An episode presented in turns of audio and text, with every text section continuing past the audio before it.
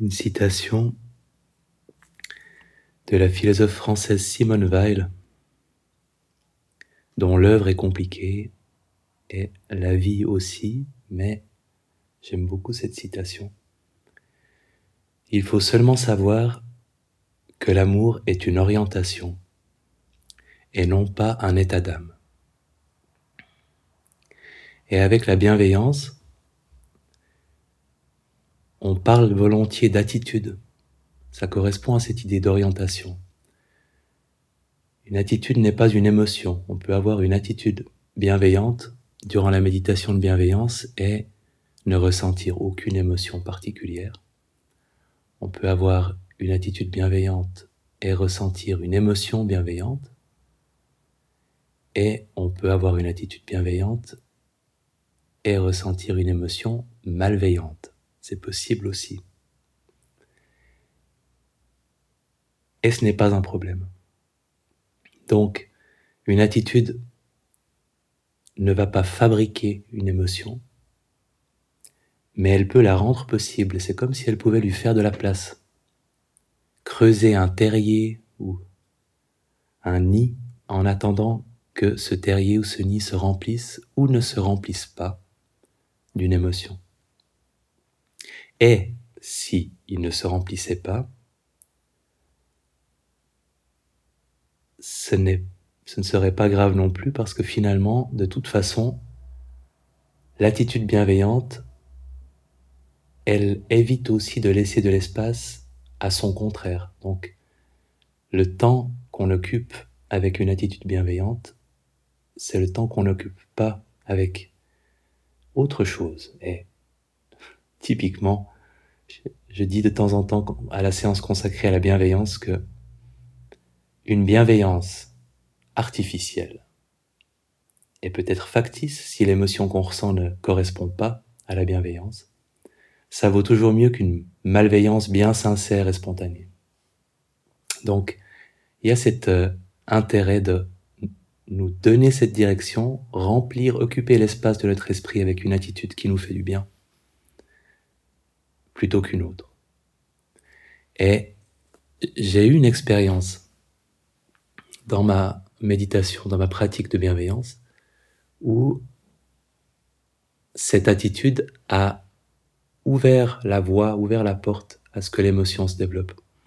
Il y a une personne qui m'avait fait du mal, donc que je refusais prudemment d'intégrer à mes méditations de bienveillance pendant très longtemps.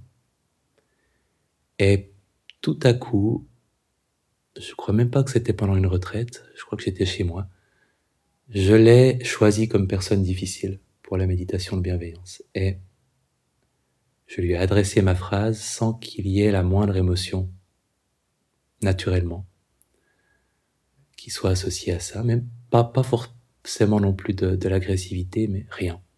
La difficulté à à exprimer quelque chose autrement que par les mots, mais au moins j'avais exprimé par les mots cette intention bienveillante pour cette personne-là. Et quelque temps plus tard, sans que j'y réfléchisse du tout, j'ai eu l'envie de l'inviter dans la catégorie des personnes neutres, qu'on réserve normalement à ces personnes qu'on ne connaît pas bien. Dans la méditation, et encore quelque temps plus tard, dans la méditation euh, vous l'avez choisi comme personne neutre, c'était de nouveau émotionnellement très calme. Il y avait cette attitude bienveillante, mais il n'y avait pas de ressenti. Et quelque temps plus tard, et ça m'est venu absolument naturellement, je l'avais plusieurs fois invité comme personne neutre, je l'ai invité dans la catégorie personne proche.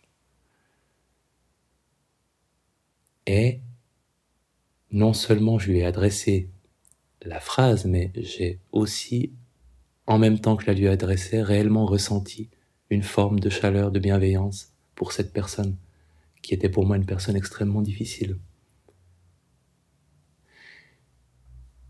Et ça a fini par affecter la relation dans la vraie vie, c'est-à-dire la vie non méditative, pour peu qu'on puisse l'appeler comme ça, que j'avais avec cette personne, puisque ça a changé ma capacité en sa présence à être détendu, à être bienveillant, à être amical. Donc, cet espace, en tout cas c'est comme ça que je l'ai vécu, cet espace créé par une méditation de bienveillance où je répétais une phrase à laquelle finalement je ne croyais pas, euh, a fini par prendre suffisamment d'élan, suffisamment de force pour que j'y arrive de plus en plus facilement et que finalement même mon cœur soit aligné sur cette intention bienveillante, que ce soit pas seulement des mots, mais qu'il y ait vraiment une émotion qui suive.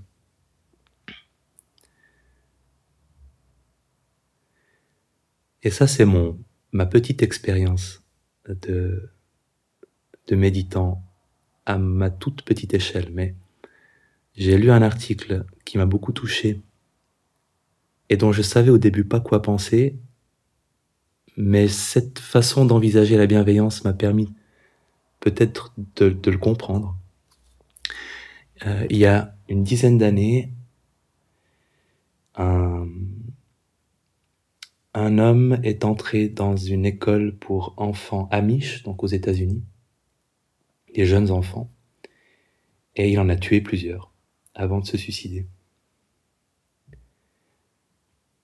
Et très très peu de temps après la tragédie, je crois que c'était pratiquement le jour même ou le lendemain, la communauté des Amish, donc qui sont cette, euh, euh, est-ce qu'on a le droit de dire secte sans que ce soit péjoratif, cette secte chrétienne très conservatrice euh, qui vit encore comme au 19e siècle.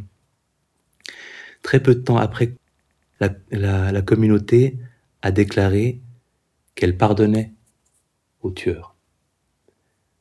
Ce qui, si je le lisais comme ça, me paraîtrait surtout absurde que ça se fasse aussitôt euh, et, et, arbitraire finalement pour les personnes dans cette communauté qui n'auraient peut-être pas envie, qui ne seraient pas prêtes à pardonner.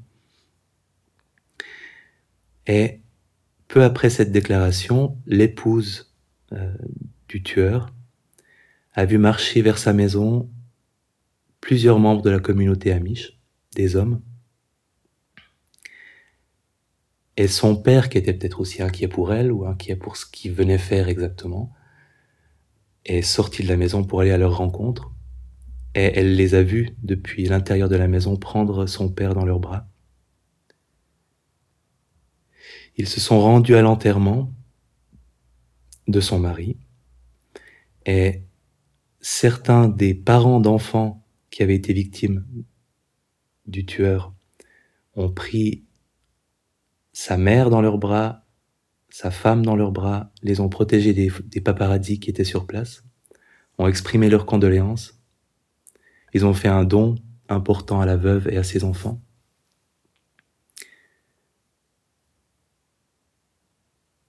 Et par la suite, les, parents des victimes et l'épouse et la mère du meurtrier sont restés proches et l'épouse et la mère se rendent régulièrement euh, au domicile d'un des enfants qui a été blessé le plus grièvement et s'en occupe, passe du temps avec lui. Je crois que c'est une fille. La garde parfois pendant que la famille est occupée.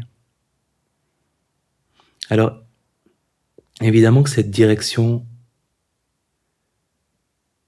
prise de façon quasi arbitraire vers le pardon ou vers la bienveillance, et il y a des articles qui l'ont documenté aussi, ça n'a évidemment pas changé la vie émotionnelle des personnes qui ont été victimes de, ce, moment, cet acte de folie. Il y a eu de la, de la colère, de la rage, du chagrin et toutes les marques d'un traumatisme pour ces personnes. Mais le choix de cette attitude qui n'était probablement direction, qui n'était pas alignée sur les émotions de ces personnes, ont permis que s'installe cette compassion et cette amitié et cette tendresse entre euh, deux, plusieurs familles qui avaient toutes souffert en raison du même acte.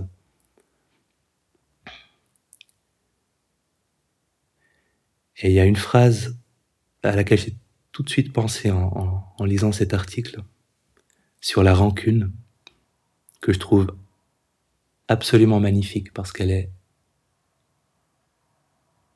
elle décrit exactement la réalité de ce qui se passe. La rancune est ce poison qu'on avale soi-même dans l'espoir qu'il tuera quelqu'un d'autre. La rancune est ce poison qu'on avale soi-même dans l'espoir qu'il tuera quelqu'un d'autre. Et c'est exactement ce dont ils ont pris conscience en prenant cette décision qui peut paraître presque scandaleuse si on la lit sans comprendre à quoi elle a mené par la suite, de pardonner. Ils ont ouvert cet espace dans lequel la rancune aurait de la peine à rentrer et d'autres émotions qui pouvaient contribuer à ce qu'ils vivent le mieux possible cette situation insupportable et que la famille du tueur, qui n'avait aucune responsabilité là-dedans, elle aussi vive de la façon la plus humaine possible les suites de ce drame. Donc ces attitudes qui sont parfois complètement, en tout cas dans un premier temps, détachées de ce qu'on ressent réellement vis-à-vis de personnes pour lesquelles on a des raisons d'être en colère, ouvre des possibilités.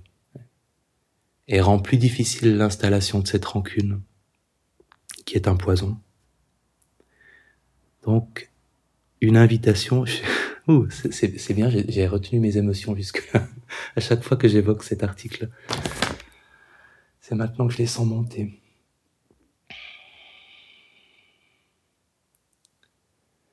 C'est une invitation à aller au-delà parfois de notre zone de confort, dans une méditation comme la méditation de bienveillance, de juste se demander, tiens, est-ce cette personne-là Est-ce que je peux pas, sans me faire un devoir de réussir quoi que ce soit. On n'a pas besoin d'aimer tout le monde, ni de pardonner à qui que ce soit, mais on peut ouvrir cette possibilité, inviter quelqu'un qu'on n'aurait pas envie d'inviter dans l'espace de cette méditation-là, et voir ce qui se passe. On n'a pas grand-chose à y perdre en fait.